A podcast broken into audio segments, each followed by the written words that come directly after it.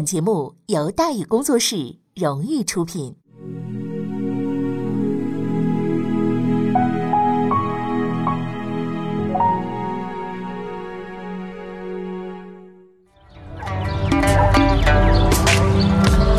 说书唱戏劝人方，三条大道走中央，善恶到头终有报，人间正道是沧桑。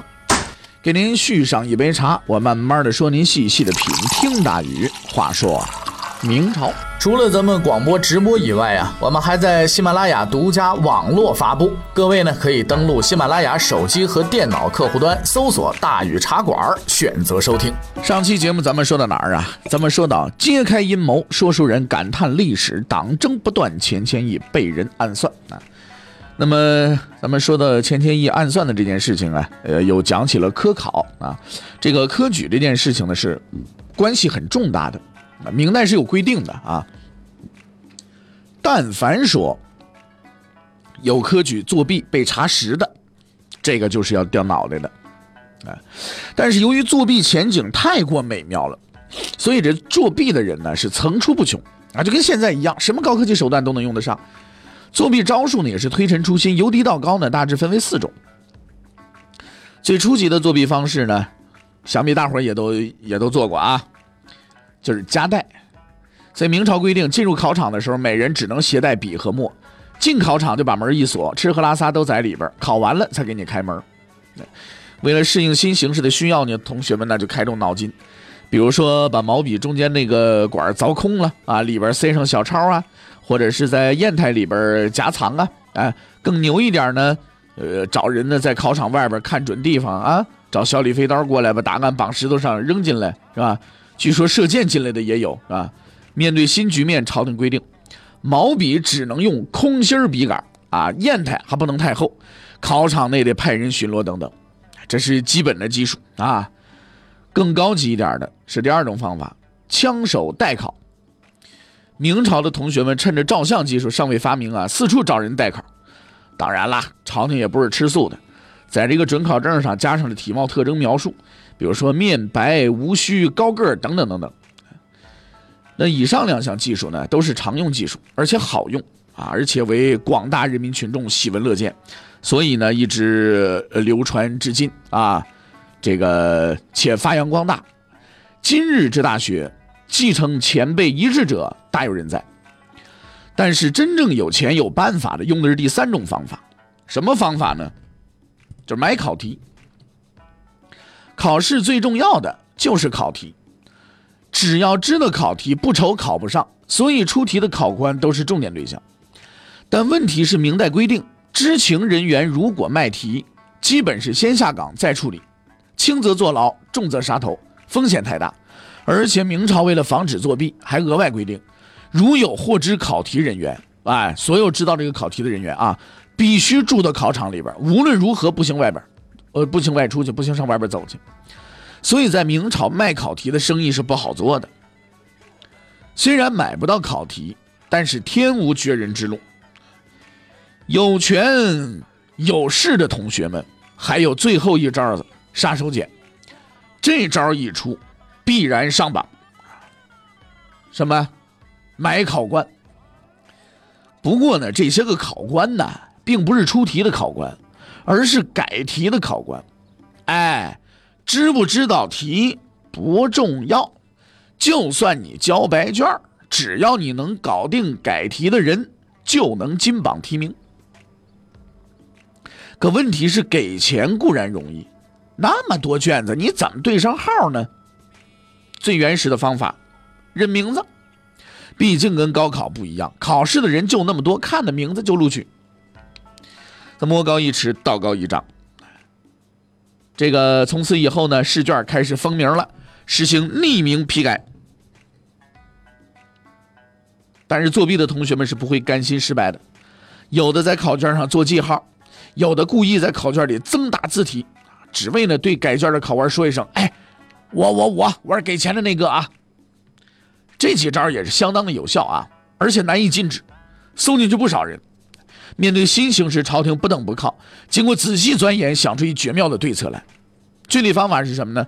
所有的考卷啊，收齐之后，密封姓名先不交给考官，而是转给一个特别的人。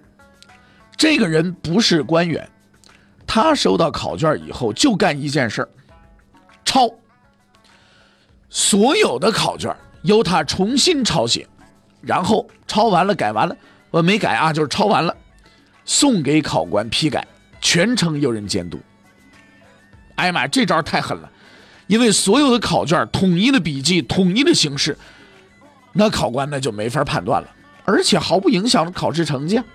所以说这是万无一失的。呃，综上所述呢，作弊和反作弊的斗争是长期的、艰苦的、没有尽头的。同学们为了前途，虽屡战屡败，但是屡败屡战。到明代，这个斗争可就达到了高潮。高潮就发生在天启元年的浙江，在这次科举考试当中啊。考试程序非常严密，并实行了统一抄写制度，按说是不会有问题的，但偏偏就出了问题。因为有人破解了统一抄写制度，虽然笔记相同，试卷相同，但是这个方法依然是有漏洞的，依然可以作弊的。作弊的具体方法是：考生事前与考官预定密码。比如一首唐诗或是几个字儿，故意写在试卷的开头或者结尾，这样即使格式与自己改变了，依然能够辨别出考卷的作者。在这次考试当中，有一个叫钱千秋的人买到了密码，这个密码是什么呢？密码是七个字，叫。一朝平步上青云。按照约定啊，只要将这七个字写在每段话的末尾，就能平步青云，金榜题名。事情非常的顺利，考试结束，钱千秋录取。这位钱同志也是相当的守规矩，录取之后乖乖的给了钱。按说这事儿到这就了了吧？可是意外发生了，因为这种事情啊。一个人是做不成的，必须是团伙作案。那既然是团伙，就得分赃；既然分赃，就可能不均。那既然分赃不均，可能就闹事儿。那既然闹事儿，那就要出事儿。钱千秋同志的情况如上：由于卖密码给他那帮人分赃不均，某些心态不好的同志就把大伙儿都给告了。于是事情败露了，就捅到北京了。但这件事说起来。大伙儿听了半天，跟钱谦益有什么关系？你说党争怎么钱谦益就被被被折腾了？怎么怎么怎么情况啊？虽然他是考官，但没有直接证据证实他就是卖密码的人呢，最多也就背个领导责任吧。哎，不巧的是，当时他有个仇人，这个仇人的名字叫韩静，而滑稽的是，他所以跟钱谦益结仇，也是因为作弊。十年前，举人钱谦益从家乡出发，前往北京参加会试，而韩静是他同科的同学。在考场上，他们并没有相识，但考试结束的时候就认识了，以一种极为有趣的方式。跟其他人不同，在考试成绩出来之前，钱谦益就准备好当状元了，因为他作弊了。但他作弊的方式既不是夹带，也不是买考官，也不是买密码，而是作弊中的最高技巧——买朝廷。买考题、买考官都太小儿科了。那既然横竖要买，还不如直接买通朝廷，让组织考试的人给自己定个状元，直接到位，省着麻烦了，对吧？所以在此之前呢，他已经通过熟人买通了宫里能说得上话的几个太监，找好了主考官，考完之后专门找出他卷子，给个状元了事。当然了，办这种事儿成本非常巨大，据说钱同志啊花了两万两白银，按今天人民币算，大概是一千二百万吧，啊。就是这是当年明月算的啊，能出得起这个价格的人，还要作弊，可见作弊之诚意了。两万白银买个官也行，钱钱一出这个价，就是奔着状元名头去的。但他没想到，还有个比他更有诚意的。在考试前呢，韩静也很自信，因为他也出了钱了，而且打了包票，必中状元。可是卷子交上去之后，他就得到了让人震惊的消息，他那卷子让人让人给淘汰了。淘汰正常的，要真有水平就不用出钱了呀。可问题是人找了钱出了，怎么能收钱不办事呢？韩静在朝廷里是有关系的，于是连夜找人去查，才知道他运气不好。偏偏改他卷子的人是没收过钱的，一看这卷子就怒了，这什么破玩意儿！觉得如此胡说八道的人还能考试，直接就把这卷子就给甩了。啊，落榜不要紧，找回来再改成上榜不就完了吗？韩静同学毕竟是手眼通天呐，找到了其他的考官帮他改找卷子重新改。可是找来找去呀，竟然没找着他那卷子。后来才知道，因为那位考官太讨厌他这卷子写了什么破玩意儿垃圾，直接给扔废纸篓里去了。翻了半天垃圾堆，这才算把卷子给淘回来。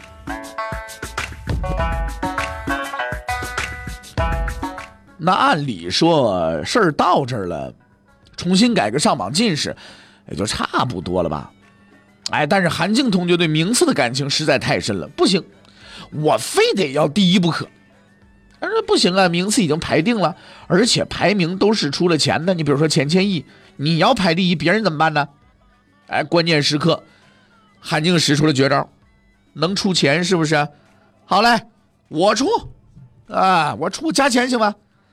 钱谦益找太监，出两万两，他找大太监，加价四万两，跟我斗，弄死你！四万两，嚯，两千多万啊！出这个价买个状元，知道吗？更无语的是钱谦益啊，出了这么多钱都打了水漂了。好在太监办事比较低调，虽然没有状元，也给了个探花，第三名嘛，状元榜眼探花。花这么多钱买个状元，并不是吃饱了撑的。你要知道，状元不但能当官啊，还能名垂青史啊。自古以来，状元都是最高荣誉。且按规定，每次科举的录取者都刻在石碑上，放在国子监里供后代瞻仰。而现在还有呢，状元的名字就在首位，几万两买个名垂青史值啊。但是钱谦益同志是不值的，虽说也是探花。但是花这么多钱买了个次品，这心里就不平衡了。跟韩静同学呢，就这么结下梁子了。韩静是幸运的，也是不幸的。他虽然加了钱买了状元，却并不知道得罪钱谦益的后果。因为钱同学虽然钱不够多，关系不够硬，但是能混。进朝的后没多久，就交了几个朋友，分别叫做孙承宗、叶向高、杨涟、左光斗。哎，概括成一句话：钱谦益偷了东林党了。万历末年的时候，那东林党是很有点能量的，而钱谦益也并不是个很大方的人，所以没过几年搞京察的时候，韩静同志就因为业绩不好，让他给整走了。背负血海深仇的韩静同志终于等着有机会了，大肆宣扬应该追究钱谦益的责任。但说来说去，毕竟就是个领导责任。经过朝廷审查，钱谦秋免去举人头衔，充军，主考官包括钱谦益罚三月工资，完事儿了。七年之后，在周廷儒和温体仁的眼前啊，周延儒和温体仁的眼前，并不是一起无足轻重的陈年旧案，而是一个千载难逢的机会。在很多史书里啊，这都是一段催人泪下的段落。强大且无耻的温体仁和周延儒组成了恶毒的同盟，坑害了无辜弱小的钱谦益。啊，这个说法如果倒转过来是比较符合事实的。首先，温体仁和周延呃周延儒啊。不无耻，啊，无不无耻，咱们咱们这么说，无不无耻不好讲，啊，但是钱谦益无辜呢，肯定是不对的。温体仁之所以要整钱谦益，是个心态的问题。他是当年内阁首辅沈一贯的门生，钱谦益刚入伙的时候，他就是老江湖了，在朝廷里边混迹了多年，威信很高，而且他还是礼部部长，专管钱谦益，居然还让人抢了先，钱谦益要先入阁了，这玩意儿就太郁闷了。而周延儒不一样，他是真吃亏了，而且吃的就是钱谦益的亏。其实原本推选入阁名单的时候，排在第一位的应该是周延儒，因为他状元出身，而且受皇帝信任。但是钱谦益感觉此人威胁太大，怕干不过，就下了黑手，派人找到吏部尚书王永光做了工作，把周延儒给挤了。其次呢，在朝廷当时那个朝廷里啊，强大的那个应该是钱谦益。他是东林党领袖，一呼百应，从上到下都是他的人。温体仁、周延儒基本就算是孤军奋战。当时这情形啊，就是基本上就这么个情况了，是吧？形势很严峻，但同志们很勇敢，在共同的敌人面前，温体仁、周延儒擦干眼泪，决定跟钱谦益玩命。翟如问问题人打算怎么干？温体仁说了，直接上书弹劾钱谦益。翟说然后呢？温体仁没然后了。翟如很生气，那不是你这不拿我开涮吗？一封奏书就能干到钱谦益啊？翟如告诉问题人，先找几个人通通气儿，做些工作，搞好战前准备，别急着上书。哎，第二天问题人上书了。就文笔而言，这封奏书非常一般，主要内容是弹劾钱谦益主使作弊，也没玩什么写写书啊、沐浴更衣啊之类这花没有，也没做工作，也没找人，反正就递上去了。然后他告诉周延儒，必胜无疑。周延儒认为温体仁这是疯了。事情的发展跟周延儒想的差不多，朝廷上下一片哗然，崇祯都震惊了，决定召开御前会议辩论此事。辩论议题：浙江作弊案，钱谦益有无责任？给大伙介绍一下啊。辩论双方正方观点呢是没有责任啊。这个辩论队员呢，包括钱谦益，内阁大学士李彪，还有钱隆熙、刑部尚书乔引生啊，吏部尚书王永光等等等等，点点点点。反方说有责任。辩论队成员温体仁、周延儒。以下无省略。哈哈，崇祯元年十一月六日，辩论开始，所有的人，包括周延儒在内，都认定温体仁必败无疑呀。奇迹就是所有人都认定不可能发生的，却终究发生的事情。这场惊天逆转从皇帝的提问开始。皇帝问温体仁：“你说钱谦益受贿这事儿是真的吗？”温体仁说：“是真的。”于是崇祯又问那个钱谦益。温体仁说的话是真的吗？钱一说不是啊，那辩论陈词就此结束了吗？那吵架就开始了吗？温体仁当然先声夺人，说钱谦就逃了，此案未结。钱一说查了，有案卷为证。温体仁说没结案。钱一说结了呀。刑部尚书乔引生出场，乔引生说结案了，我们这有案卷。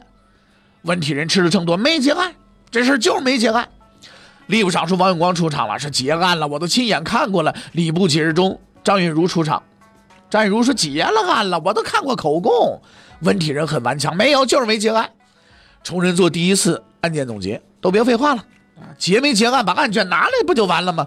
休会，休息十分钟。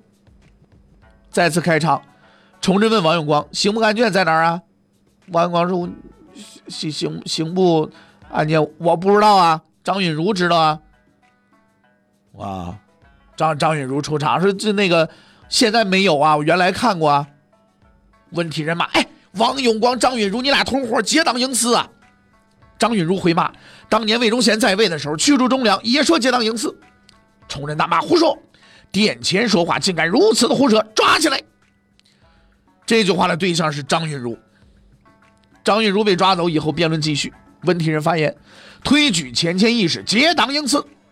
吏部尚书王光发言，推举内阁人选是出于公心，没有结党。内阁大臣乾隆熙发言，没有结党。内阁大臣李彪说，没有结党。崇祯总结陈词，啊，推举这样的人，就是说钱谦益啊，还说出于公心，二次休会。再次开场，乾隆熙发言，钱谦益应离职，听候处理。崇祯发言，我让你们推举人才啊，竟然推举这么样的恶人，今后啊，不如不推。温体仁发言：“满朝都是钱谦益的人呐，我很孤立啊，恨我的人很多呀。希望皇上让我告老还乡，我走了，我不干了，我不干了，我不干了。这个事儿我今天在这朝堂上，我跟所有人都告了状了，所以这个事儿我不干了。我把人都得罪光了，以后哪还有我活路吗？”崇祯一听 就不行，你为国效力，你不你不能走。辩论结束，反方温体仁获胜，逆转就此完成。史料记载的大致如此。平淡吧，各位朋友们，你觉得没什么呀？这双方不就是掐了个架吗？但实际上，这里边可是暗藏玄机。这是一个圈套，是温体仁设计的完美的圈套。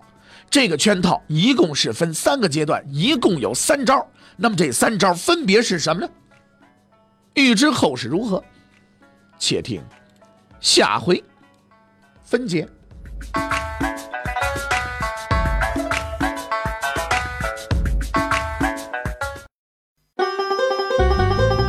各位你想跟大禹交流吗？你想跟大禹辩论吗？你想给大禹指出错误吗？来微信吧，微信搜索订阅号“大禹茶馆”，哎，就能实现了。记住啊，宇是宇宙的宇。